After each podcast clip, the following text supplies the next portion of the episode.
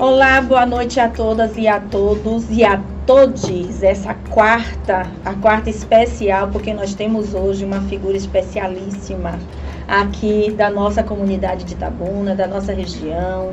Antes de anunciar a nossa, a nossa candidata, ó, quem sabe não é? Não é, vamos para o universo. Olha, será? Antes de anunciar a nossa convidada, vou aqui saudar nossas parceiras aqui de, de bancada do nosso Café Prosas e Vinhos, todas as quartas-feiras aqui enfeitando o iPolítica, o canal mais apaixonante do Brasil. Nath Almeida, Ellen Prince, boa noite. Boa noite, Lari. Boa noite, Lúcia. Boa noite, Ellen. Pois é, mais um café prosas e vinhos por elas. Depois, Depois de, duas, de um... é, duas semanas, duas semanas. Estamos de volta aí, prazer estar recebendo a nossa convidada Lúcia, Lari, a Nath, prazer estar de volta aqui com vocês e vocês aqui de casa também, viu? Fiquem ligados aqui que o programa hoje vai ser com certeza assim, maravilhoso, não é uma temática assim, fantástica. E vamos à apresentação da nossa convidada. Larissa. Isso. Nós estamos hoje, nessa quarta-feira, com a professora Lúcia Ramos. Ela que é mestra em relações étnico-raciais, não é isso? Lúcia, e também faz parte do movimento negro unificado. Além de outras, é. de outras artimanhas, sim, né? Sim, sim, é da parte artística também, faz parte do grupo de artes. É, é uma professora da rede municipal e também da estadual, Lúcia? Não, da rede Só privada. Pri, ah, é privada e a municipal. É. Mas é uma mulher aí com multifaces. E que tem muita coisa para nos contar na data de hoje. Bem-vinda, Lúcia. Obrigada, Lari. Obrigada, meninas. Boa noite, pessoal que está assistindo a gente. Vamos bater esse papo, né? É, dialogar um pouquinho aqui sobre temas é, bem pertinentes e atuais, né? Isso. né? Que a gente precisa conversar sobre essas questões, sim. E a gente está na semana ainda de, em festividades do Dia do Professor e da Professora, né? Então, ela que é professora está no lugar de fala. O meu microfone, ai meu Deus. Ela se empolgou tanto, esqueceu até do microfone. Foi, tá vendo? O meu microfone. Foram esses duas semanas, tá vendo de atos aí. Eu que... cheguei, minha cadeira tava lá embaixo, tá não vendo? reconheci, meu microfone não. meio desengonçado. O aqui. estúdio já estava totalmente transformado, assim, a nossa presença, né, é, Ellen? Principalmente a minha. Olha o ciúme batendo, olha. Mas enfim, vamos começar então a nossa pauta primeiro. É, perguntando quem é a Lúcia Ramos. Depois a gente passeia um pouco sobre essa profissão, né, que nos traz tantos reconhecimentos, porém muitas é, intempéries, muitos enfrentamentos ainda. Como é que estaria esse cenário aqui? Como você poderia falar um pouquinho sobre o que é ser professora, né, da rede municipal, da rede privada, se há uma diferença ou não? E além da sua vida pessoal, para a gente ver aí o que é que você tem para nos contar, porque nós tivemos algumas alterações bem pertinentes, né? As temáticas muito voltadas à Lúcia. Mas vamos no nosso decorrer do, do, do, nosso programa. Quem sabe aí ela puxa esse assunto e a gente. Vamos sim. É para falar de mim? É, é para falar de Lúcia. Pronto. Quem é a Lúcia? Então, Lúcia Lúcia é uma menina da roça, eu sou de Laje do Banco, um distrito que pertence ao Aurelino Leal. É, é uma pessoa cheia de sonhos desde muito cedo. Eu venho nutrindo muitos sonhos para minha vida, para as pessoas que me cercam. E venho morar em Tabuna em busca justamente desse sonho, né? E aqui sou abraçada, literalmente, pela educação. Tanto quanto estudante, mas também quando inicio na profissão, como professora. Uma profissão que eu não imaginei ter, não achei que seria professora, eu queria ser artista. Olha aí, tá vendo? Porque é talentosa, viu, gente? Demais! É, eu, queria, eu queria ser cantora, eu gosto muito de música. Mas eu sou abraçada pela educação, fazendo faculdade de geografia na UESC. E minhas primeiras experiências, assim, de sala de aula, elas me mostraram que eu poderia ser artista também nesse espaço. E é muito um pouco do trabalho que eu faço. Eu sou professora de geografia, mas a arte, ela permeia todo o trabalho que eu desenvolvo. Eu tenho alguns projetos já desenvolvidos, tanto na escola privada uhum. como na uhum. escola pública, que tem essa vertente artística muito forte. E desde então me entendo não só como professora, mas como uma professora, como uma mulher, como alguém que precisa se posicionar socialmente. Entendo o meu lugar de militante dentro da educação. Então isso é um diálogo que eu tenho que estar fazendo sempre. Eu me cobro isso, porque não é só ir até a escola e dar aula. Eu preciso fazer algo mais, porque eu estou eu levanto, eu discuto pautas importantes, a questão do feminismo, a questão da mulher negra. Então isso precisa também acompanhar o meu trabalho. Eu não posso dissociar essas questões da minha prática. Ah, Antes da gente, né? Vamos perguntar, porque assim, o pessoal tá, tá aqui já no meu privado, é, não vai ter vinho hoje? Aí eu falei, não. Quer dizer, as pessoas já perceberam a É. taça, a falta da taça na mesa. Hoje, hoje é só café. Eu Ah. estou em dieta pesadíssima, três semanas, zero álcool, então hoje. Mas Ellen se acha, né? Ela acha que a gente tirou o vinho hoje por causa dela. Eu acho que foi por minha causa. Apesar que é bem justificável, né? Senão seriam duas, três, quatro garrafas. Mas é. assim, é, hoje, viu, gente, a- o programa está totalmente em homenagem à nossa querida Lúcia, que está aqui gerando um ser dentro dela e que venha com muita saúde. Amém. Né? Porque a energia positiva já tem muita, Amém. já Eu tem muita e tem sido muito amada. E aí, pra não Também. ficar na vontade do vinho, não é lá. é. A gente não foi por sua causa. Não foi por sua causa, Melhor. Ellen. Melhor, melhor. Então hoje a gente vai ficar no café. Pronto. Não sei se você também já está liberada pro café. Café, não sou muito chegada, mas Não? eu vou na água. Ah, então Água pronto. tá tranquilo. Falando em água, bora falar, falar logo da água, né? Vai lá, Nath. Patrocinador. Grupo Coroa, Água Mineral Campinho, minha gente. Pois é, fazendo parte aqui da nossa nosso dia a dia, né? E do nosso podcast também. Todo mundo se tratando, né? Sim. Calor aí, verão chegando. E precisamos, Então precisamos vamos. da hidratação. Lari já colocou ali a dela. Vamos mas de vamos água, agradecer também ao nosso patrocinador do vinho, o Boteco Gaúcho. O vinho não está aqui representando, mas toda semana o Boteco Gaúcho, né, o Boteco Gaúcho está presente aqui. Então, também é, agradecendo aí o nosso patrocinador, o Boteco Gaúcho. Tá com fome? Pois é, já tem aquele petisco maravilhoso já lá, viu, minha gente? Pra você ir lá e se deliciar, além do café da manhã todos Exato. os dias. Então, o Boteco Um cardápio diferenciado, né? Do Não nosso é? parceiro aí. Ellen, bora. Professora, é por meio do processo educativo que a gente pode reeducar as pessoas né, sobre as relações étnicas raciais. Qual a importância de uma educação antirracista nas escolas e você, enquanto professora, como é que você constrói esses pilares? Toda a importância, né? Como você começou sua pergunta dizendo, é por meio da educação. E eu acredito piamente nisso. Assim. Eu acredito que a educação é essa ferramenta mesmo de transformação da sociedade. E se não for por ela, eu não vejo outra forma. As pessoas precisam é, compreender e começar a investir pesado nisso, inclusive financeiramente, né? Sim. A gente sabe que a educação ela ainda necessita de maiores investimentos, principalmente no interior, é, onde nós estamos. Então, a educação antirracista ela é fundamental e ela deve permear a prática de todos e todas as docentes. Porque muitas vezes a gente acha que só quem tem que se preocupar com isso é a professora que é negra, É. né? É a professora que é do movimento negro. E não, essa pauta, ela é uma pauta que pertence a todo mundo. Sim. Enquanto houver racismo, a gente não erradica a desigualdade social. Enquanto houver racismo, a gente não equipara salário de homens e mulheres. Enquanto- houver racismo, a gente vai continuar tendo as mesmas mazelas sociais. Então, essa responsabilidade de praticar uma educação antirracista, ela deve ser de todos e todos os- aqueles atores que atuam na escola. Desde porteiro a gestor. Todos nós precisamos é, é, compreender a importância disso e modificarmos nossas práticas. Aí você me pergunta de que forma? Qual o papel, né? É, qual o papel? também. Às vezes as pessoas ficam buscando, e muitas vezes até mesmo dentro da própria educação, fórmulas mirabolantes para fazer as coisas acontecerem. Como é que eu vou praticar uma educação antirracista? E não é nada sobre comum, não é nada tão complicado. É simplesmente uma mudança de mentalidade, de atitude e de postura.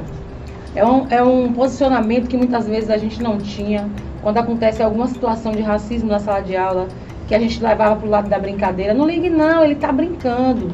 E que a gente precisa mudar de postura. Uhum. E naquele momento, aquilo ali é uma oportunidade incrível de aprendizagem. Né? Você pega uma situação como essa e você desconstrói aquilo que parecia ser brincadeira e coloca no lugar que deve estar, que é no lugar do racismo, de fato. Né? Então, não, não passa por coisas tão grandiosas, mas sim por uma mudança de mentalidade e de atitudes. E sempre pensar as suas práticas é, com foco em todos e todas e todos, todas aqueles, as pessoas que estão na sua sala de aula, sejam elas brancas, negras, é, de orientações sexuais diferentes, de, de religiões diferentes, que isso é outra Outra questão também muito forte, aqui a gente pode falar de Pode. familiar Tá e liberado. Então a gente precisa pensar nossas práticas de forma a contemplar toda essa diversidade que a gente tem na sala de aula. Então eu não posso pensar numa aula em que eu vou, por exemplo, vou dar um- um- uma ilustração bem, bem simples. Eu não posso pensar em montar um cartaz na sala de aula é, e deixar de fora figuras que representem essa totalidade que eu tenho na sala de aula. Eu vou fazer um cartaz só com figuras que remetam à branquitude, né? Eu vou fazer um cartaz e deixar de fora os, o- os povos indígenas, eu vou deixar de fora é, as pessoas que tenham o fenótipo é, da negritude. O que, que eu estou fazendo com isso? Eu estou Reproduzindo. Exatamente, reproduzindo aquilo que a gente já vê na sociedade, que é a supervalorização de, um, de, um, de pessoas em detrimento de outras. E a gente não pode deixar isso acontecer. E você toca num, num ponto bem sensível, porque toda forma de preconceito ou de violência, ela é. Não é que ela é ensinada, ela é reproduzida, ela é construída, ela vem de um processo que é sistêmico e que muitas vezes é, passa despercebido porque é naturalizado. E racismo se aprende, não é nato, não é da natureza da- da- do homem e da mulher ser racista. Não é da natureza do homem e da mulher ser violenta, né? Então, to- toda e qualquer manifestação violenta, ela é ela passa por um aprendizado. Então, a educação, eu também concordo com você. A educação tem um papel fundamental e não somente a educação institucional, o aparelho da educação que a gente está falando. A gente está falando também da, do, do, do, do que vem de casa, daquilo que é refletido em casa, daquilo que é, que é falado em casa, porque os nossos filhos eles reproduzem o que eles veem em casa. Então, se a gente não mudar postura, conceitos, é, é, mínimas é, questão de identidade, de pertencimento, as crianças, as novas gerações vão re- continuar reproduzindo essas práticas. E aí é, uma, é, um, é um mecanismo muito é, perverso, né? E a gente vai alimentando sem querer essas forças opressoras. Sem querer não, é sem perceber vezes que a gente está reproduzindo Isso. as forças opressoras e isso é lamentável quando as pessoas não percebem o que estão fazendo e que naturalizam as violências. Essa naturalização, ela já, já matou, Muito ou matou e mesmo continua matando muita gente. Muita Já gente. tirou muita gente da escola, já tirou muita gente da- de, de um trabalho, né? já tirou a oportunidade de muitas pessoas, porque a gente naturaliza esses comportamentos racistas, opressores, etc. E se tem um, um lugar em que isso não pode ser naturalizado é na educação. É inadmissível que uma escola, que gestores, que professores, que professoras eh, naturalizem situações como essa. E faz parte, né, do, do, do programa do, do Sim. hoje já é já faz da da LD, da, da L, L, LDB, né, da É, lei E tem também e as também leis- as leis específicas, Isso, né? Isso. A 10.639 de 2013, a gente também tem a 11.645. Então me assusta muito quando a gente vai dialogar dentro de escolas e que você se surpreende com olhares, com gestual, como se estivesse achando ruim ou que queira limitar a tua voz, porque não, não é apropriado falar e trazer essa discussão para dentro da sala de aula. Como assim? Como não é apropriado? Você já se deparou com esse tipo de situação? Muitas vezes. muitas Enquanto situações. professora? Enquanto professora. É, porque isso é polêmico, porque os pais vão, vão falar alguma coisa. E geralmente é muito isso, os pais, a preocupação com os pais. Porque como você está falando, são comportamentos, são falas que nossos e nossas alunas acabam reproduzindo muitas vezes de casa mesmo. Então ve- a escola está tendo hoje que fazer. Eu digo hoje porque hoje é que a gente está conseguindo falar sobre isso. Que há um tempo atrás isso não era nem falado, né? Mas hoje a escola também tem um papel com esses, essas famílias. Não digo pa- pais, mães, responsáveis, avó, tia, seja qual for o núcleo familiar. Porque esses comportamentos muitas vezes vêm de casa. A gente tenta dizer uma coisa na escola, mas em casa a linguagem é outra. Então a gente se depara muito com isso. O que, que os pais vão pensar? E é isso aumenta o nosso desafio, porque uma coisa é lidar com o estudante, outra coisa é também ter que lidar com essas famílias. Mas eu, eu não enxergo que a gente, é, pelo menos em alguns casos, as escolas onde eu atuo, a gente tem tentado fazer esse diálogo mais próximo com as famílias, é, mesmo com toda a dificuldade. Pelo menos os espaços onde eu, onde eu é, caminho dentro da educação, a gente tem, a gente tem feito, sim.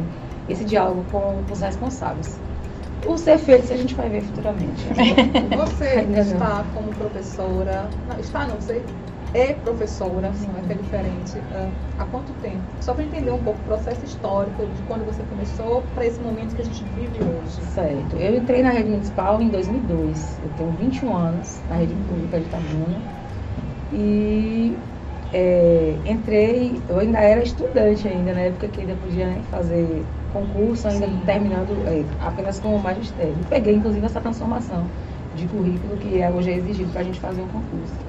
Então, 2002 era um momento onde ainda os debates ah, Acho que o povo sobre fazendo conta em casa. racismo ainda não aconteciam ah, como acontece hoje, não é? Até porque é um momento diferente, até tecnológico também, Sim, por sim. questão das redes sociais e como isso vier a contribuir positivamente e negativamente também, né? Porque a gente sabe que a É. violência nas redes é muito forte, mas também de forma positiva quando a gente trouxe à tona, né, para um número maior de pessoas, a realidade que é realmente o racismo, enfim, então foi desconstruído teoricamente, porque na prática ainda está um pouco longe da gente conseguir ah, uma magnitude, magnitude no sentido de, de- de resultado positivo, a ideia de, do mimimi, não é? Que é besteira, enfim. Então isso conseguiu se quebrar, pelo menos no, no entendimento teórico, que realmente não é como as pessoas imaginavam, que não ofendiam, que não feria ali, né? Que não era racismo, que era só uma brincadeira, enfim. Então tudo isso de 2002 para cá, os contextos históricos são completamente diferentes e a forma de enxergar também, de se manifestar também mudaram muito. Então,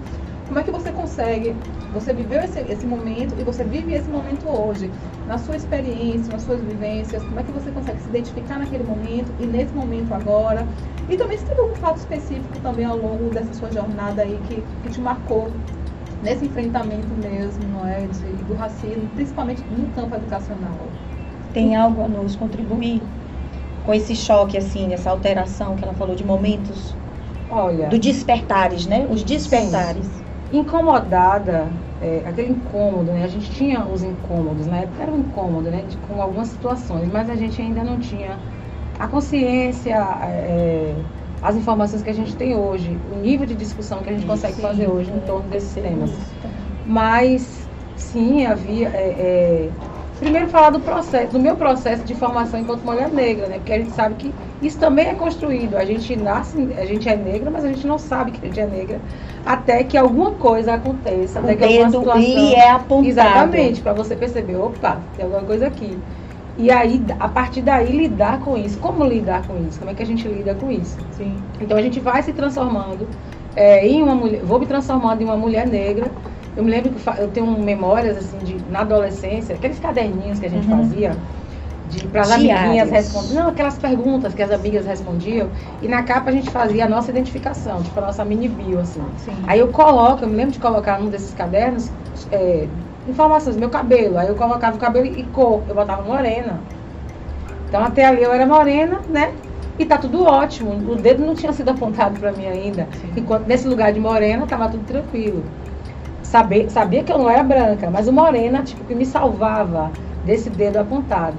Até que quando a gente sai do, do casulinho, do nosso lugarzinho e começa a ir para instâncias maiores, a gente consegue, começa a ver esse dedo apontado.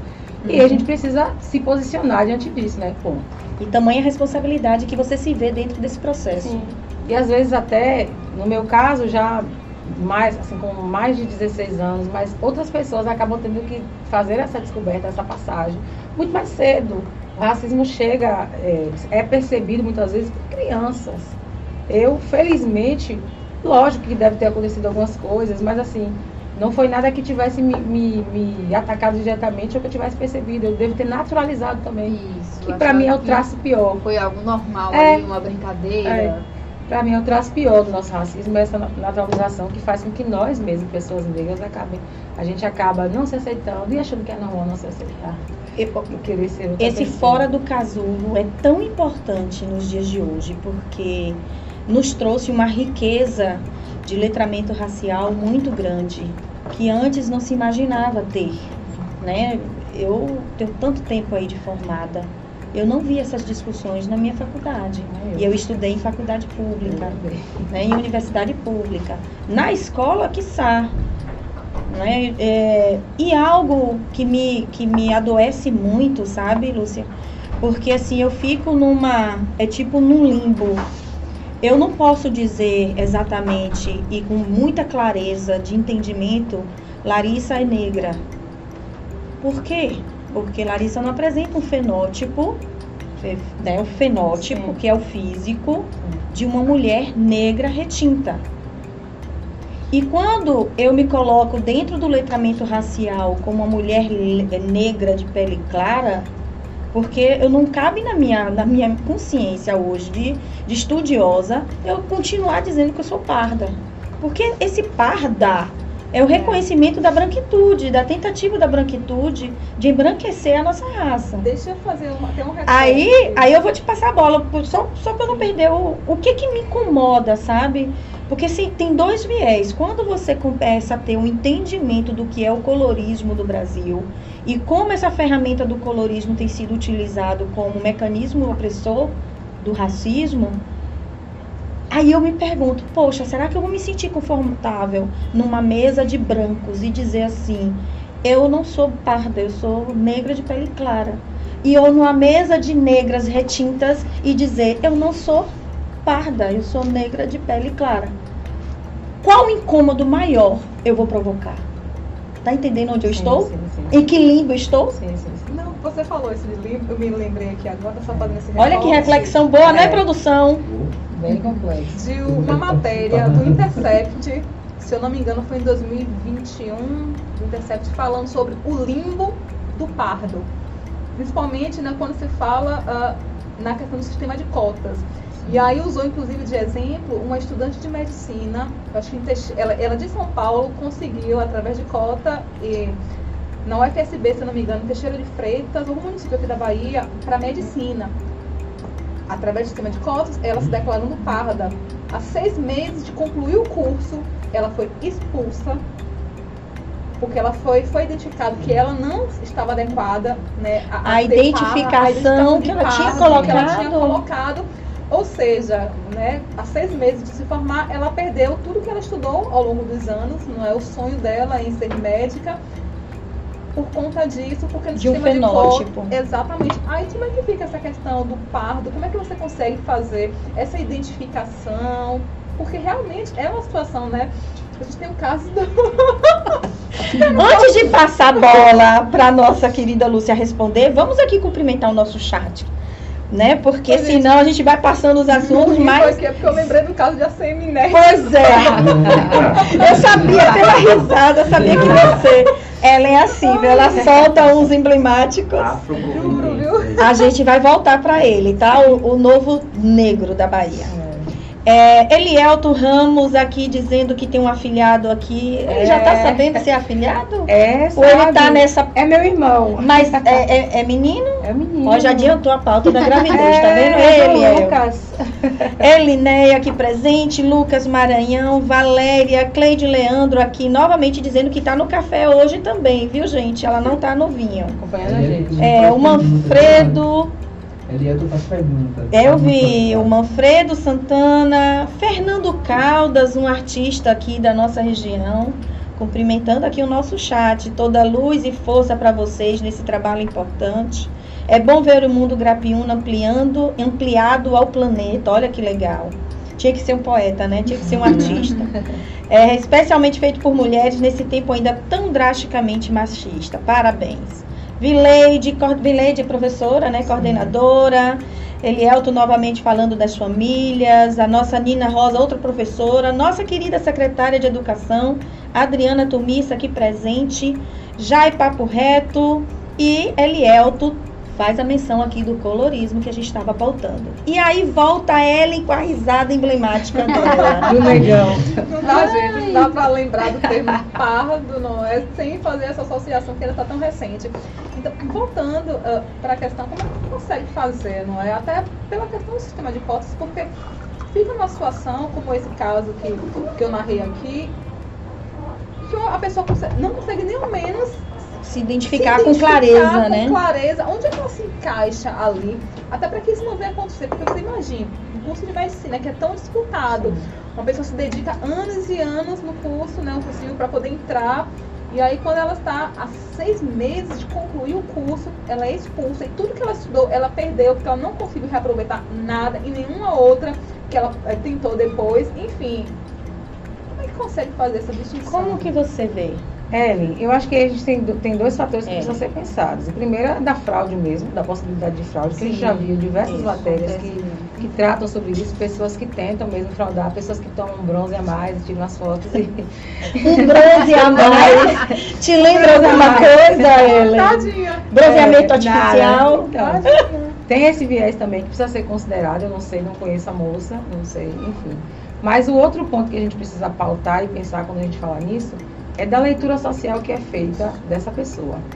Então, uma pessoa de pele muito clara, mesmo que ela se veja como uma mulher, um homem pardo, parda, né? É, precisa também se colocar nesse lugar. Eu sou, sendo parda, eu sou lida socialmente como uma mulher negra. Se eu entrar numa loja com Lúcia, quem está mais suscetível de ser seguida pelo segurança sou eu ou é Lúcia, né? Então eu acho que vai muito nesse lugar também de consciência, de pensar socialmente como é que eu sou vista. Socialmente, a minha cor de pele é um impedimento para que eu acesse determinados espaços. Que a entendeu? retinta não entraria. Exatamente. Então, vejo mas então nesse caso, como é que fica se uma pessoa se tem a pessoa negra e a parda, ok? Então, no sistema de cotas existe pardo, indígenas e negros. O que seria o pardo, então, ne- nessa conjuntura? É essa confusão que eu me encontro. que nem amarela eu posso dizer que sou. É, amarelo não, amarelo são os, os- os asiáticos, né? Pois Bom, opa, Larissa não existe, gente, na sociedade. Não, precisa inventar então aí uma identidade só pra mim. Foi o que vamos lá. fizeram com a gente, né? A gente chegou nesse lugar, porque foi isso que fizeram com a É, gente, né? exatamente. É, essa ideia é muito, a ideia do dividir, né? Pra, Segregar, pra- né? Dividir para enfraquecer mesmo, para entendo dominar. assim. Vem muito por aí. Mas eu, eu, Ellen, eu mantenho essa linha de pensamento de que é se colocar nesse lugar, né? de, de, de pessoa que socialmente ela não vai ter é, maiores dificuldades de transitar. Por exemplo, é, em alguns momentos, a pessoa, uma pessoa parda, e você, outra, outra questão também é que acessos na vida essa pessoa Isso. teve, né? Aí você pensa assim, vou disputar a cota com alguém que vem lá de uma periferia, que não teve uma estrutura familiar mesma que eu tive, que a educação foi muito é, é, inferior à que eu tive, não teve um apoio em casa para estudar. E eu, que venho de escola particular, um exemplo, de escola particular, eu transito socialmente onde eu quero, minha, minha cor de pele nunca foi um impedimento para eu fazer nada, para estar em lugar nenhum. Então eu vou disputar a cota com a pessoa, acho que vai muito por, esse lugar também de, de, de se pensar e de se enxergar dentro da sociedade de tantas opressões. Mas aí, no caso, não seria da identificação da própria pessoa, o sentimento dela enquanto ser humano, enquanto. Isso conta. Conta, mas Isso conta. pronto, eu me Mas- identifico como parda, mas sendo Existe. uma mulher parda, é, quem, quem tem menos é, acessos na sociedade? Como, eu como é que se mensura pessoa? isso numa balança? Algo, É muito Pessoa- subjetivo, na Entendeu? verdade. Aí é muito o problema, porque quando você está. A gente está falando aqui de, um- de um- uma política de, de cotas, não é? Como é que você vai colocar o tão subjetivo assim na hora de tomar uma decisão de que entra e que não É, é porque aí nessa, É- nessa é questão, ó, eu vou né? e volto, porque falhou aí, o sistema Sim, falhou, sim, falhou sim, com ela. Sim. Porque não precisaria passar por todo o processo né, de faculdade para se questionar No processo da matrícula. da matrícula, entrevistas. Alguém ficou de fora por conta dela. Exato. E, e ao finalizar o curso, ela ser questionada. Então, assim, alguém falhou com ela. Falhou com ela. Agora, o fato dela ter se posicionado é, enquanto parda e ter entrado em cotas nessa condição, ela tem a questão judicial para recorrer aos direitos dela, se ela mantiver dentro dessa identificação, que aí não conta somente o fenótipo, como ela se vê, mas como ela se posiciona perante a sociedade, como é a vida pregressa dela, como é o histórico dela, como a família dela foi formada. Não é só o físico que conta para se identificar como ou para se eh, ser identificada como uma mulher negra ou parda. É Então, são várias é? questões. É Mas isso só foi despertado agora. Em outros tempos, nada disso era considerado. São indicadores muito intangíveis, São. não é? De uma complexidade Existe sim. Mas eu ainda estou aprofundando a questão do colorismo, porque eu ainda vou escrever sobre isso. Ótimo, e a gente vem de novo aqui conversar. Não é? Porque eu não quero incomodar, mas Sim. também não quero ser incomodada. Sim, é, é um direito seu É um também. direito meu, saber onde eu estou. E direito é aqui mesmo, né? Laura? Oh! então, Lúcia, vamos esquentar esse café. Mais Vamos. ainda. Vamos, vamos. Como é a Lúcia na vida amorosa dela? Quem é essa Lúcia, além de artista, né? Que externa a sensibilidade, né? Então, eu quero saber quem é a Lúcia na vida amorosa. Já que você disse que é riqui, você pode falar tudo. Vamos falar. Lúcia na vida amorosa é uma mulher canceriana, né, minha gente? Eu também. Ai, meu Deus, eu sou é apaixonada. Eu também. Lúcia é uma mulher intensa, Lúcia é uma mulher hoje casada, vivendo um relacionamento muito feliz, é, muito tranquilo, é, que me traz, traz muita segurança, que está me trazendo muitas coisas boas e está me ajudando a construir essa família que eu tanto sonhei. Eu sempre sonhei em ter uma família, meu filho, casadinha, ca- sabe? Essa coisa de, de bem canceriana. Então, A vida arrumadinha. arrumadinha nesse sentido. Então hoje é- essa é Lúcia, é uma mulher apaixonada, é uma mulher muito bem casada e feliz. Olha, tá vendo? Vamos falar de amor. Vamos, vamos, adoro. E aí eu vou puxar mais um novelo, porque ela não, não, não me deu dica ainda, mas eu vou Olha, puxar o novelinho. Dei a Puxa. dica, viu? Não foi? Mas Mas ela me deu o aval. É, Lúcia, essa semana nós tivemos aí grandes repercussão, em grande repercussão nacional. E eu, como advogada, eu não posso deixar de, de entender como um retrocesso, uma tentativa de retrocesso jurídico. Desde 2011, existe um entendimento nos, nos órgãos superiores né, da Justiça, o Tribunal Superior, que entende as relações homoafetivas, os casamentos homoafetivos, as uniões homo- homoafetivas como forma de núcleo familiar. Esse é o entendimento. Nós conquistamos em 2011 reflexos no que tange, no que tange os direitos civis, mas ainda não foi, não, não conseguimos ter naquela época a nomenclatura de casamento, né? Temos todos os efeitos civis, como se casados fossem, mas não é ainda um casamento. E entrou nesses últimos, nessas últimas semanas em pauta exatamente um projeto de lei que estava adormecido, engavetado, de 2007, eu acredito, é de 2009, bem antes da decisão do, do Tribunal Superior. Foi 2007. Que 2000, acho que não é isso? 2007, a lei foi Isso, quer dizer, né, de. Clodovil, deputado. Então, eles desengavetaram um projeto antigo, de base bem conservadora, para trazer à tona novamente essas discussões sobre um casamento homoafetivo. Como que você vê isso? E aí eu não entro mais em detalhe, eu quero que você construa o seu pensamento sobre isso. Bom, eu começo dizendo que eu vim fazer uso desse direito esse ano, né? no mês de junho foi meu casamento, que a gente chama de, foi nosso casamento. Foi uma cerimônia muito simples. Você É, formalizou em cartório? Sim, sim. Olha eu aí. tenho papel, gente. Eu tenho papel assim, não porque, é, do ponto de vista sentimental, nossa relação estava ótima, não, não havia necessidade.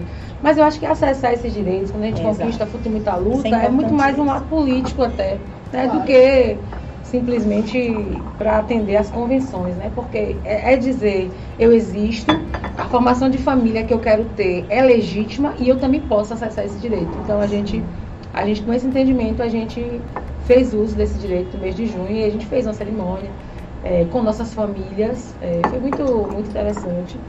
E aí, como é que eu vejo isso? Eu vejo com tristeza e vejo quanto a gente retrocede, né? Tendo que voltar a discutir é, pautas que a gente pensa, pensava já haver superado. A gente estava caminhando para outras frentes, a gente estava discutindo outras questões.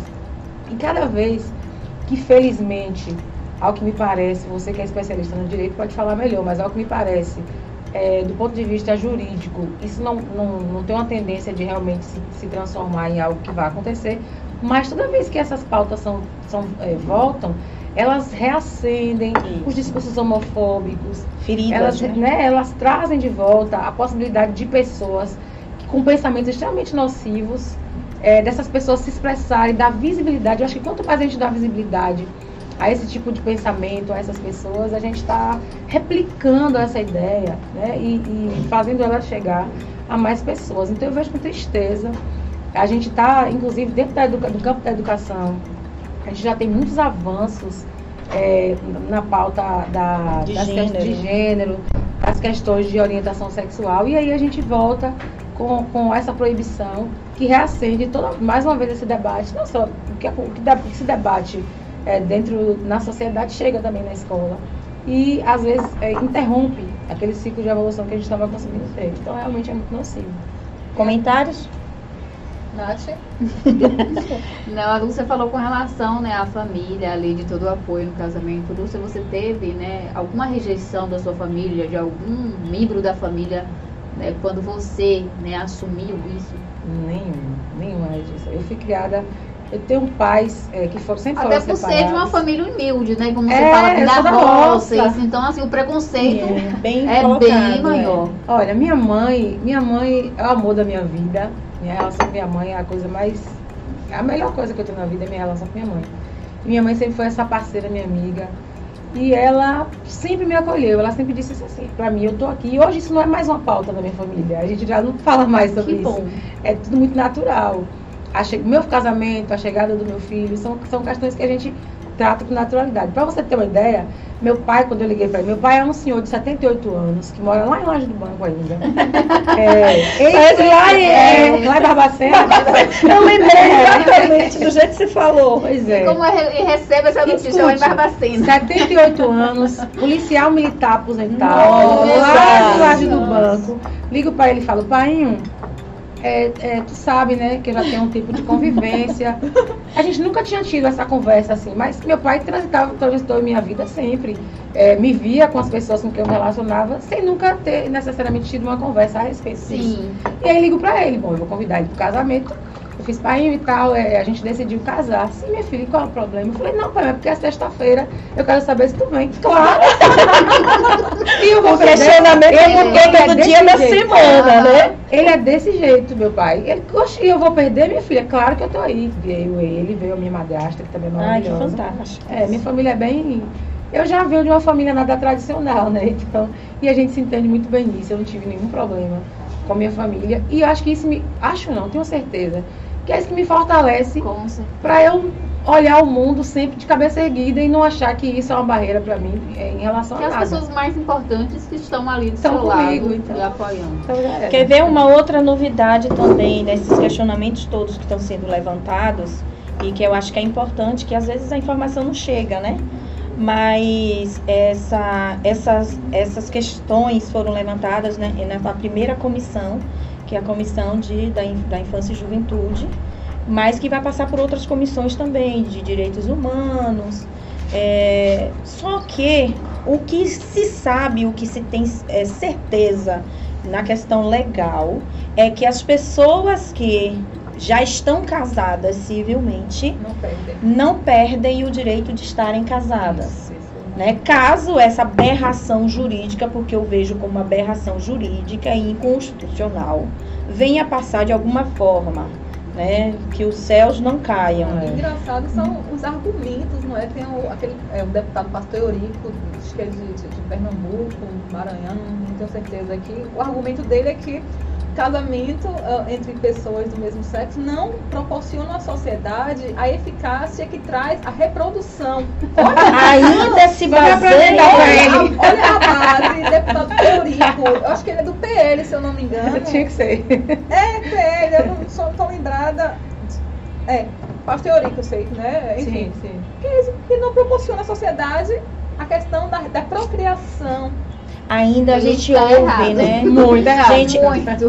Me assusta muito nesses dias, Fala, nesses fala. anos, esses últimos anos, a gente está tendo é, que rediscutir, reescrever, ter que ratificar direitos que antes nunca foram questionados e a gente está tendo que estar buscando ratificar, não, isso é direito, para que a gente não perca direitos.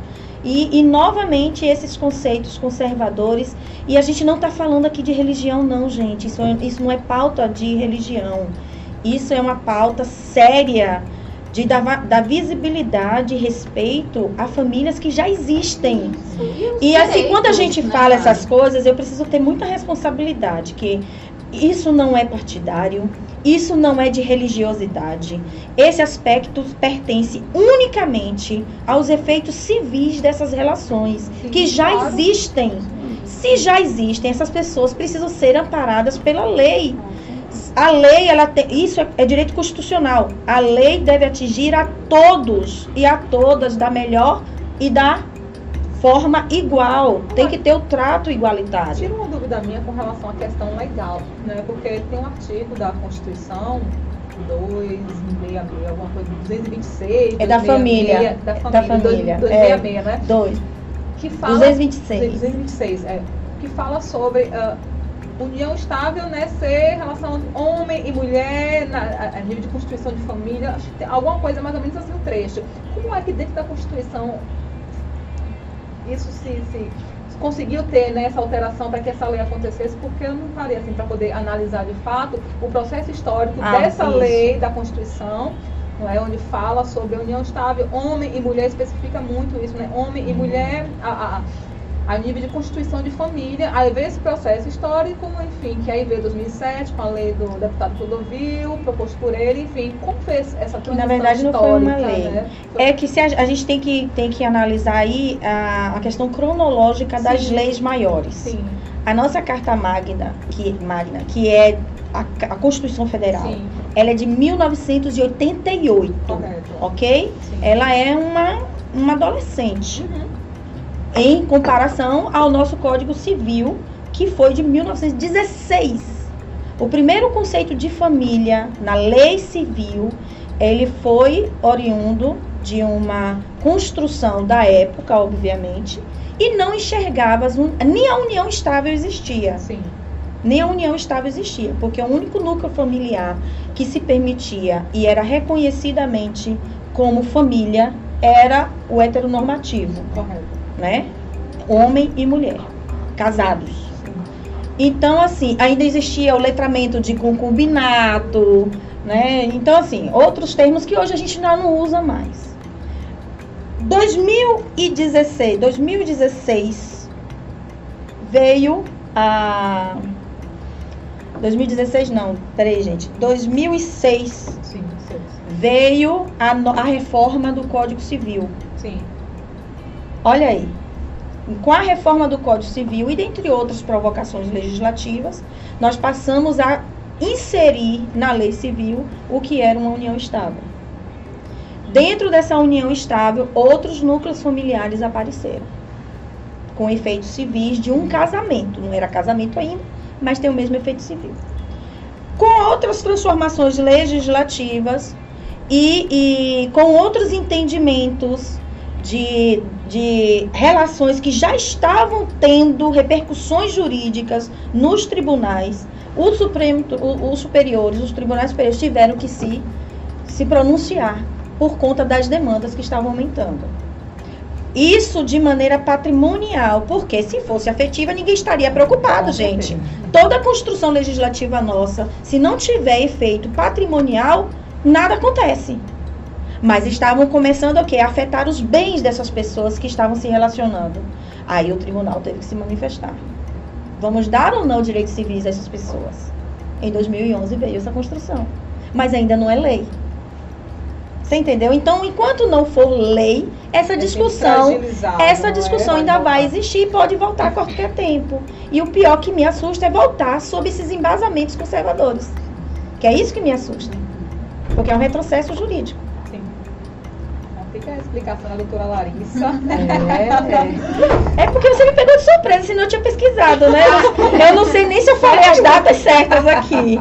Eu acho que o período histórico, assim, pelo menos de ano, realmente foi, é por aí mesmo, assim. Eu nunca me aprofundei nisso não, mas é, é por aí mesmo. Sim, e como é visto pela sua companheira essa maternidade? Foi uma decisão sua? Foi uma decisão em conjunto? É, você pôde ter um poder maior de decisão? Ou foi uma coisa que aconteceu naturalmente? Na verdade, isso aqui é o sonho da minha vida. Ser mãe sempre foi meu sonho, né? Desde que eu me tornei adulta, eu sempre quis ter um filho, uma filha. Na verdade, era uma filha. Eu pensava em ter uma menina, já tinha um nome, Helena. Meu nome também é Ai, Helena. minha filha é linda. É, Lúcia Helena, então minha filha ia ser Helena. E aí, nós, nosso relacionamento vai fazer quatro anos, né? No final do ano agora a gente completa quatro anos de relacionamento e eu chego nessa relação com esse sonho. Eu chego no meu relacionamento com uma pessoa que nunca quis ter filhos, né? Num momento lá, passou uma brisa uma vez na vida. Ela não pensava. Talvez um filho, depois esqueceu e, e a vida seguiu. E não pensava em ter filhos. Eu chego nesse relacionamento. Claro que não cheguei de cara dizendo, olha, a gente vai namorar e eu quero ter um filho. Não. Mas assim, à à medida que as coisas foram se solidificando, né? E a gente já se conhecia, na verdade, ela sabia que esse era um desejo meu, porque era uma pessoa que, que, a, gente, que a gente tinha uma amizade. E aí chegou o momento, os anos passando, eu, eu tô com 42 anos, né? Agora, 42 anos, mas na época eu tava com. que a gente começou, eu tinha 39, e vendo o, jogo acabando, eu falei, olha, do ponto de vista né, biológico, já era uma idade que eu já sa- sabia que já teria dificuldades. E aí, 45, eu, eu falo aos 42 do segundo tempo, porque vai nascer com 42. então, aí eu já, aí a gente teve que ter essa conversa. Eu falei, olha, é uma coisa que eu não vou abrir mão. A nossa relação é muito importante, eu te amo muito, mas isso é uma coisa que eu sei que vai me fazer falta, se eu pelo menos não tentar. Eu não vou ser, não vou ser plenamente feliz se pelo menos eu não tentar esse sonho.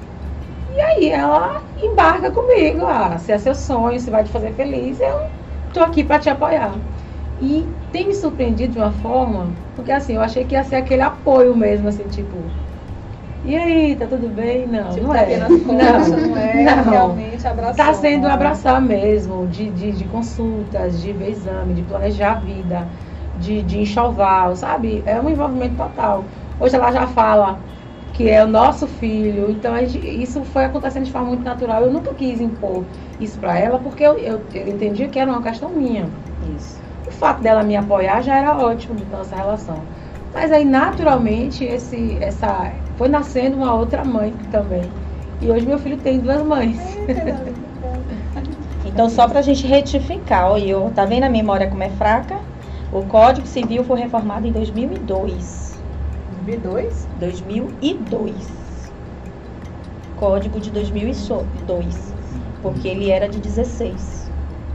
Olha quanto tempo, não é? Imagine quanto. Foi a reforma que Gente. mais se esperou. Sim, coisa. eu fico pensando, é, fazendo uma reflexão. O mundo ele é- tem mudado né, de forma tão acelerada e as leis não estão acompanhando essas Não. mudanças. Leva Aí- muito tempo para serem Aí a gente reformadas. olha a Constituição né, Federal de 88, novinha ainda, mas quando a gente para para já analisar o nosso contexto né, de, de social hoje, enfim, humano, tem muita coisa que já não cabe. Já Quer não dizer, de mais. 1916 a 2002, quantas transformações nós fizemos na E sociedade? aí eu fico pensando, mas ao mesmo tempo, se você permite que a Constituição, né, que é a nossa Carta Magna, ela seja aberta a alterações o tempo todo, qual é a segurança que a gente vai ter, não é, nesse sentido? Então, é, é uma situação, gente, o mundo é muito complexo. Muito. Bom era naquela época, antigamente, que a gente só precisava ficar andando, vagando pelo mundo, comendo frutinha das árvores, entendeu? É, vem ela voltar para o tempo de Adão e Mas Eva, Das cavernas. simples, gente. Era só comer frutinha ali, entendeu? né? Gente que E as frutinhas eram de quem? Você que pensa. Larissa. E as frutinhas que tirava do pé eram de quem?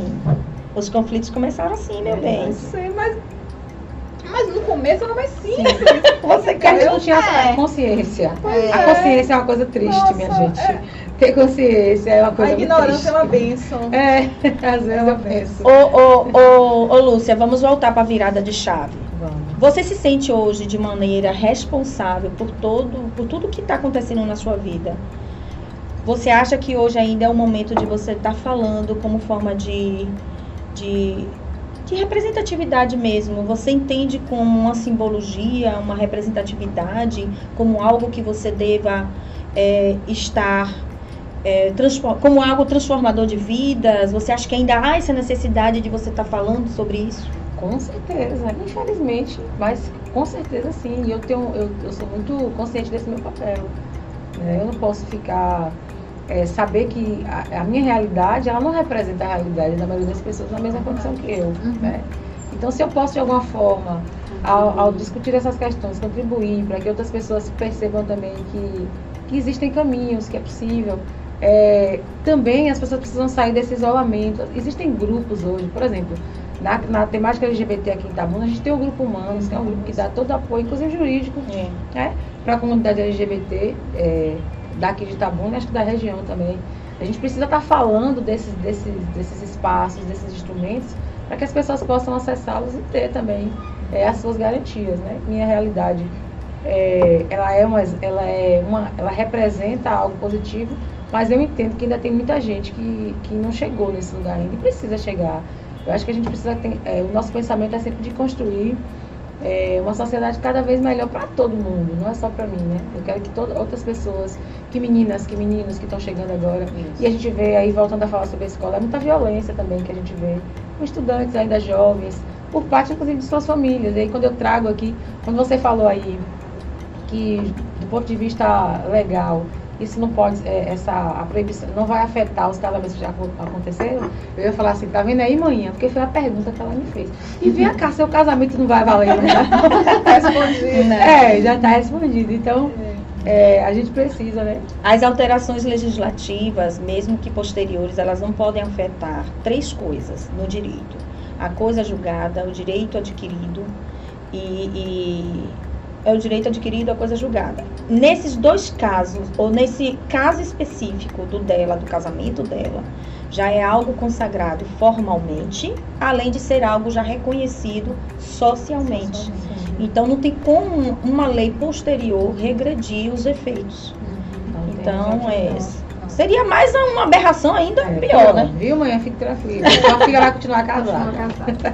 Deixa eu entrar aqui um pouco ah, sobre o feminismo negro, não é? Da importância do feminismo negro, porque o feminismo, ah, apesar de abranger né, mulheres, eh, tanto cis quanto mulheres também trans, o feminismo negro que te acolhe é diferente do, que me, do feminismo que me acolhe por eu reconhecer os meus privilégios, não é? Então, eu compreendo que as desigualdades, enfim, as problemáticas que envolvem a mulher negra são infinitamente maiores do que aquelas que chegam até mim. Então, como é que você entende hoje a importância da discussão do feminismo negro na sociedade atual? E da mesma forma, não é que a gente abordou ah, a questão da, da educação antirracista, também esse processo de, de empoderamento das meninas, não é que ali nas escolas, porque as meninas negras, né, principalmente adolescentes ah, de periferias, que são tão sexualizadas desde a infância ali, né, já existe ah, essa, essa Uma erotização, né, erotização do da mulher negro. negro, não é? E aí levando isso para as meninas, né, que desde novas hoje, infelizmente, estão passando por isso, enfim, sendo sexualizadas desde muito novas. Então, como é que você, se você de alguma forma aborda, não é, esse contexto, né? Claro que numa linguagem mais apropriada, enfim. Como é que você constrói esses pilares do feminismo negro, tanto na sua vida, no seu âmbito social, dentro do seu trabalho, faltando principalmente essa questão das meninas e adolescentes, né? Que é uma problemática muito forte. Principalmente a Bahia tem algo muito forte em relação a isso, Nordeste também, na negritude, as favelas no Rio, São Paulo, enfim. Então, essa parte mais periférica que mais é afetada. Qual é a sua visão sobre isso? Pronto. É, primeiro é, é- é esse reconhecimento dessas diferenças. Sim. A sociedade, né, às vezes tem um pouco de dificuldade de reconhecer essas diferenças, né, e de entender essa importância de pautar o feminismo na sua vertente do feminismo negro. Isso, é, pelo menos no meu trabalho, é, a gente precisa estar sempre fortalecendo nessa identidade. Por exemplo, no mestrado eu fiz um, minha pesquisa, ela versou muito sobre essa questão do feminismo negro. Eu trabalhei a questão da, da a, a construção da identidade negra feminina dentro dos espaços da escola da, da rede municipal de Itabuna, né? De que forma a escola tem contribuído para essa afirmação de identidade ou não, né? E aí a gente, a gente dialogou com outros colegas, a gente di- dialogou com as próprias, com as próprias estudantes, mas mais voltado mesmo para a questão dos docentes e das docentes, porque tá na mão da gente, né? Tá na mão da gente fazer essa discussão, Sim. trazer é, essa, essa temática e principalmente instrumentalizar. Eu não posso falar de feminismo negro, não posso me considerar uma, uma feminista negra quando eu trabalho, por exemplo, apenas autoras brancas Perfeito. na sala de ia aula. Então, tudo perpassa muito pela nossa prática. É como eu falei no começo, não tem nada de muito espetacular. É só você ser coerente, você tem um uma prática que seja coerente com aquilo que Isso. você está discursando, né? Então, o feminismo negro ele vai, vai, ele é muito importante para esse reconhecimento identitário das nossas adolescentes, né? Trazer, apresentar essas figuras que a história esqueceu, que a história fez questão de apagar. O né? apagamento. o apagamento, a visibilidade de diversos corpos, de fenótipos, de, de vozes que foram historicamente silenciadas e a gente precisa, a gente precisa fazer, fazer esse resgate. Porque essa representatividade é ela que vai fortalecer. Como quando você me pergunta, por exemplo, se eu estar aqui falando é importante. São essas representações que vão chegar lá naquela estudante, naquela menina que você falou da, da periferia, e vai fazer essa virada de chave dela, e vai contribuir para esse processo de afirmação de identidade é, com mais consciência, sabendo dos seus direitos, sabendo aquilo que ela pode, os caminhos que ela pode percorrer, e principalmente é, se fortalecendo para acessar espaços que sempre nos foram negados. É, ela traz um recorte muito importante, porque se a gente for analisar a história do feminismo, é, lá atrás é, foi iniciado por mulheres brancas. Então, dentro do movimento feminista, as grandes, e, e a gente pode ver isso de forma bem tranquila na história. As mulheres é, autoras, né, as grandes revolucionárias da época eram brancas, com uma linguagem muito revolucionária, obviamente, porém começaram a causar um certo incômodo àquelas que também faziam parte do movimento feminista, porém negras. Não porque o que se estavam construindo naquela época era positivo ou não, não era dentro dessa vertente. Mas aquilo que se falava, eu me identifico ou não? Esse incômodo da interseccionalidade, elas passaram a ter. Ela está fazendo, está construindo para uma revolução para nós, para todas nós. Porém, a, a fala dela, eu me identifico, Me contempla? me contempla dentro de todas as vertentes, de raça, de classe, né, de, de, de posicionamentos, de identidade, de pertencimento. Então é muito importante trazer sempre essas pautas de identidade. E quando você cola né, a teoria com uma prática, isso surte um efeito revolucionário. Com certeza. E é, é, pelo menos eu tenho buscado fazer isso. E com relação ao, ao trabalho que eu estava falando que eu desenvolvi no mestrado, a gente teve a oportunidade de fazer oficinas com professoras e professoras incrível, meninas, que, assim, a falta de, de, de conhecimento de questões elementares É. da nossa própria história. A né? pobreza linguística, né? Entendeu? É, é muito grande. E a gente percebe nas pessoas uma vontade até de acertar. Mas aquela fica naquele lugar de deixa assim mesmo, vai ser polêmico, né? Eu vou, vou me desgastar. E as pessoas acabam é, ficando ali naquele lugar mesmo do comodismo e não avançam. Mas assim, é um trabalho que precisa ser feito mesmo.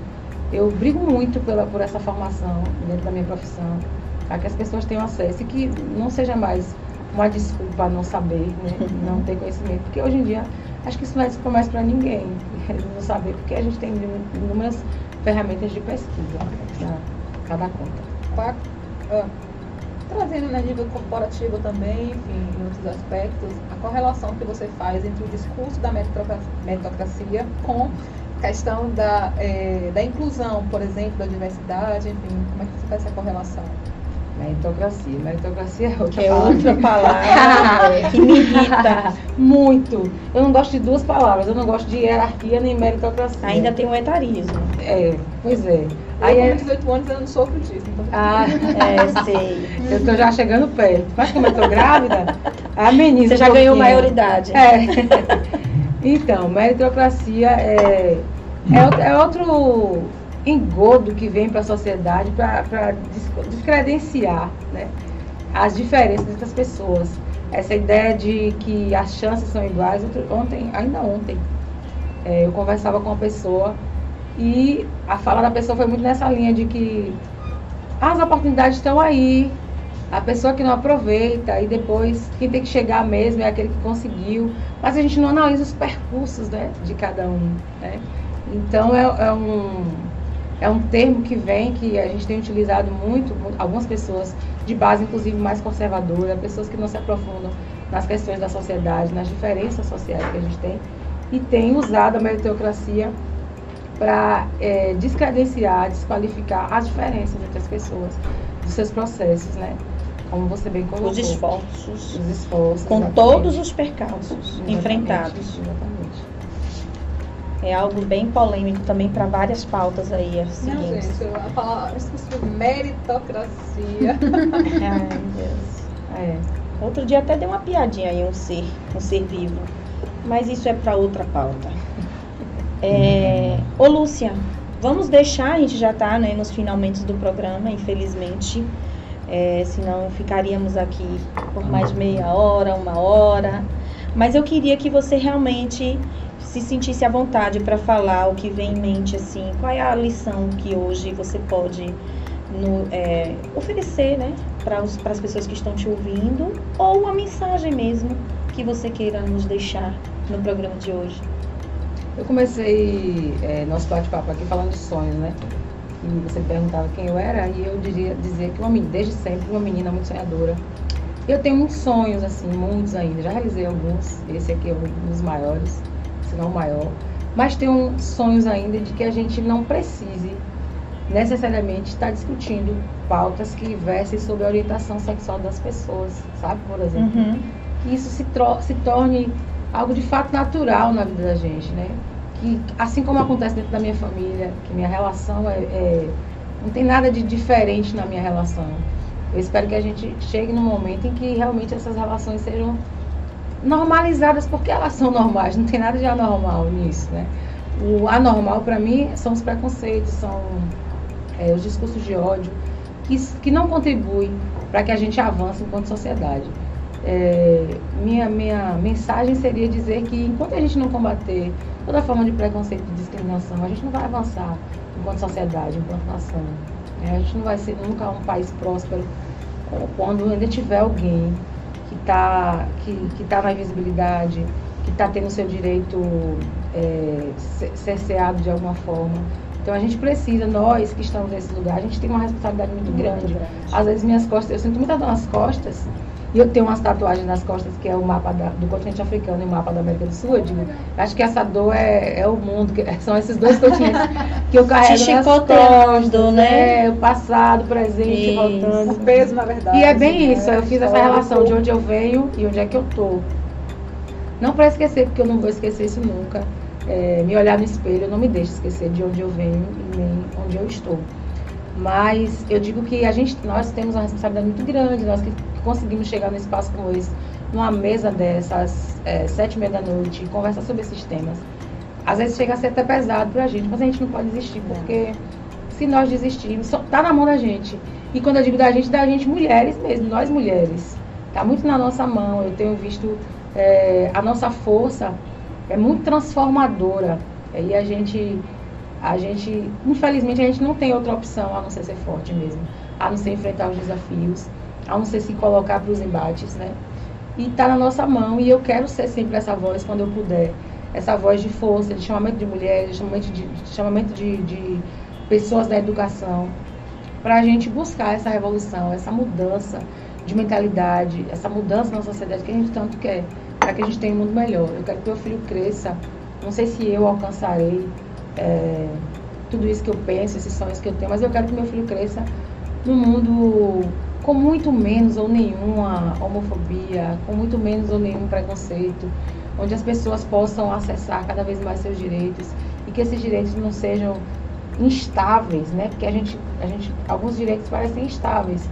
Enquanto, como você colocou, enquanto não vira lei, por exemplo, do casamento, a gente tem, fica sujeito aí a essas, esses fundamentalistas, esses, esses conservadores, tá, é, mexendo com essas coisas que a gente achava que já, já tinha consolidado.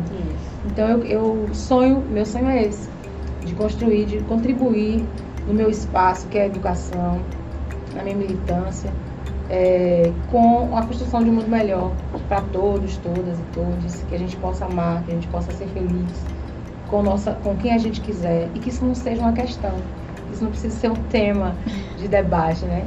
Mas infelizmente ainda é necessário e eu estou aqui sempre que precisar, para estar pautando esses temas, porque é minha responsabilidade. As costas às vezes doem, mas faz parte. Sem isso, a gente acho que é o que nos move enquanto ser humano, né?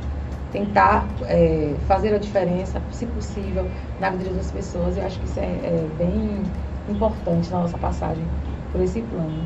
Forte, né? Eu tô aqui fascinada. Eu também. Maravilhosa. É, eu, eu não posso nem falar, né? É, Nath, quer deixar um Já recadinho? acabamos? É, pelo Eu tô esperando as plaquinhas. Meninas, Nas plaquinhas! Produção, plaquinhas. como assim? É. Enquanto não pegam as plaquinhas, eu recebi aqui alguns recados que a gente não pode deixar de fazer. Nós vamos ter agora no próximo dia 29 de outubro, no domingo, a parada do orgulho LG LGBT, QIA+, agora tem, vamos falar o Isso, letramento gente. adequado, LGBT, QI, APN+, porque a gente precisa, é, porque a gente, que é uma construção, né, de progresso, de identidade. Todo mundo quer se ver representado. né? Exatamente. mundo. Então as- a concentração será às 13 horas na Avenida Aziz Maron. Vamos todas lá. Simpatizantes também são bem aceitos. E a barriguda vai poder ir? A barrigona vai dessa A primeira parada de João Lucas. É. Tá quando chegar Claro. é militante desde quando? É, desde- exatamente. Lare suas plaquinhas. Pronto. Posso dar um recadinho também? Pode, fica à Ó, vontade. Pessoal, próximo dia 21, sábado, a gente vai estar. Eu faço parte, junto com o professor Rafael nós, né? Gama. Você também, é, você Eu ia fazer também o recado. Pronto, então a gente vai ter o Naquela projeto mesa. naquela mesa. A gente já está na oitava edição. Eu tive a felicidade de ser convidada por Rafael desde a segunda edição. Que eu gosto desse negócio de música, eu já falei aqui, né? Que eu gosto de cantar um Uma cantora de primeira, gente. Que voz. A gente tenta. E no próximo dia 21, no espaço de eventos de Flávio Barreto, no final de linha lá do São Caetano, a partir das 18 horas, a gente vai estar fazendo naquela mesa ao mestre com carinho. Foi uma ideia que eu tive, a gente estava naquela mesa lá no, no, num bar aqui da cidade, na última edição. Eu disse, Rafa, em outubro, o, o tema vai ser naquela mesa ao mestre com né? carinho. E aí a gente construiu com muito carinho essa homenagem. Teremos professores e professoras homenageados da nossa cidade e muita música, que é o que a gente gosta, para celebrar a nossa profissão. É, eu já tinha mencionado aqui o nosso grupo do Alvorecer Poesia, é um movimento, na verdade, a Movimento, Rafael, Rafael não gosta que a gente fale grupo, né? É. Porque parece que é algo né? fechado, restrito a, único, a única agremiação. Mas não, é um movimento que é grandioso e que é bem receptivo a todos que gostam de arte, de poesia, de sensibilidade. E aí veio essa, essa ideia maravilhosa de levar um pouco de arte, de poesia para os bares da cidade, né?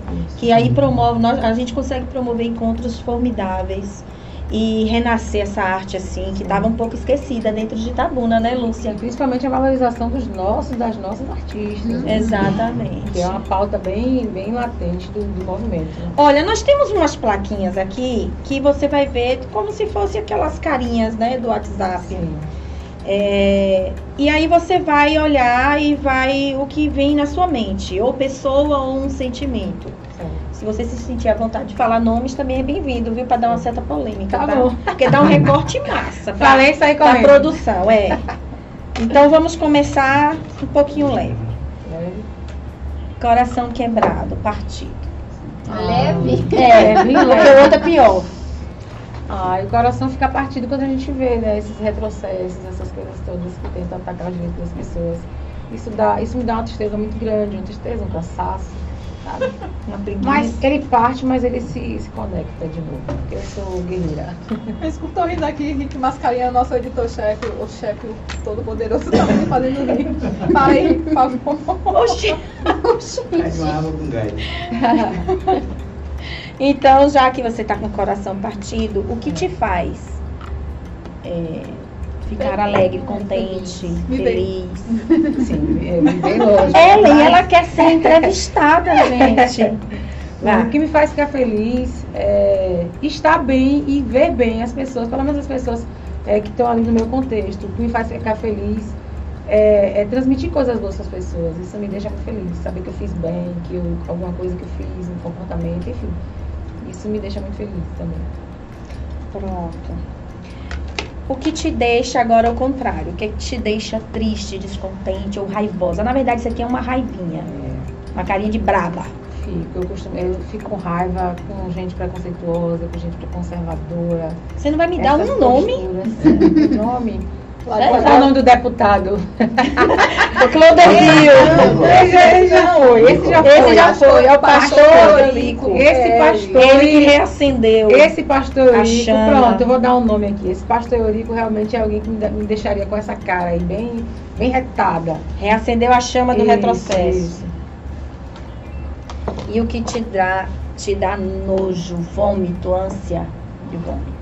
Ai, me dá ânsia de vômito, a falta de consciência de classe, a ignorância política das pessoas, as pessoas é, fundamentalistas também, que colocam sua fé acima, inclusive, do direito das outras pessoas, que sua fé é a mola mestra do mundo, né? E essas pessoas eu tenho nojo um pouquinho delas. Inclusive, excluí, um- excluí um monte das minhas redes sociais e tá tudo E bem. falam tanto em nome de um É, amor, um amor de que um- exclui. Eu nunca vi Hum, isso. Também não. Não vejo sentido nisso. Que mata. um Você pode mata. não, não concordar, mas no mínimo você precisa compreender, né? O que te traz um amor e um acalento no coração. Oh, Ah, gente. Ah, é será? Filho, gente, isso aqui, eu tô com amor dentro da minha barriga. Isso aqui é a realização, como eu disse, de um sonho muito grande. E é um amor que eu tenho por ele, mas é um amor que eu estou recebendo de muita gente. Como a maternidade, ela é, ela comove, ela move as pessoas. Ela tira sorriso de pessoas. Outro dia eu tive num evento eh, de professores e professoras e eu estava com a barriga de fora. Quando eu cheguei em casa, minha barriga estava toda suja de batom. Tanto beijo que essa barriga levou. E como as pessoas me abraçam diferente hoje, assim, não sei. Tem, alguma, tem algum mistério na maternidade que toca muita gente. E às vezes gente que nem tem tanta intimidade assim comigo. Eu tô andando na rua e uma pessoa, ai, parabéns, coisa linda. E, Ó, já- deixa eu te falar. Se minha avó tivesse viva, ia dizer logo, ô minha filha, bota um band-aid no seu umbigo. Tapa esse um Bota, tapa esse umbigo, pelo amor de Deus. E quando a pessoa tocar na tua barriga, tu vai pensar três vezes. Me liberte de todo mal, me liberte de todo mal, me afaste de todo mal. E eu penso nisso. Você pensa, não, eu, eu, Eu tenho medo de pessoas desse bem querer mal intencionado.